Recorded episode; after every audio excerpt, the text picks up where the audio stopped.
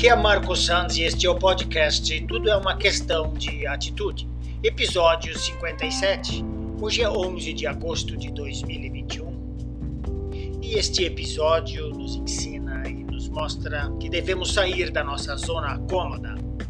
Um mestre da sabedoria passeava junto com seu discípulo na floresta, avistou um sítio, se aproximou, viu que era uma casa de madeira, pobre, as pessoas e os três filhos do casal, todos vestidos com roupas rasgadas, começou a perguntar: Mas como vocês sobrevivem? Não vejo comércio aqui.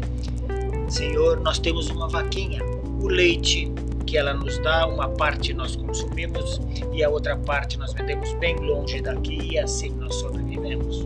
Agradeceu e foram embora. Durante a saída, ele disse para o seu discípulo: Vai lá, pega a vaquinha e joga ela no precipício. Mas, Senhor, vai tirar o sustento deles. Faz isto. Anos depois, o discípulo resolveu largar tudo e, ainda preocupado com aquela situação, foi passear lá no, no, no, na floresta. Olha, vou encontrar aquela família, contar tudo e pedir perdão. Ao se aproximar, viu que estava tudo diferente, casas melhores, já tinha comércio, uma rua bem arrumada e as pessoas estavam ali nitidamente no progresso.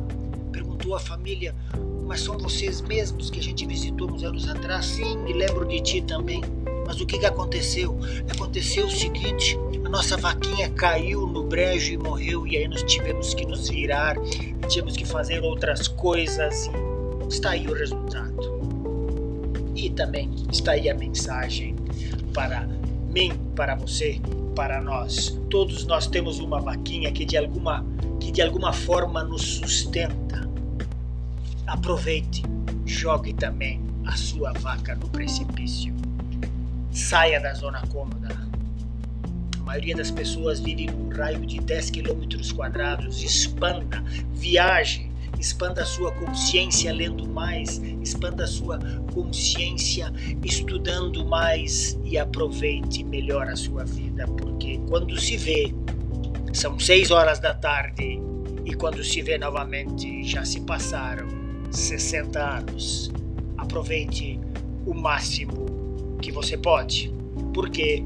Porque tudo é uma questão de atitude.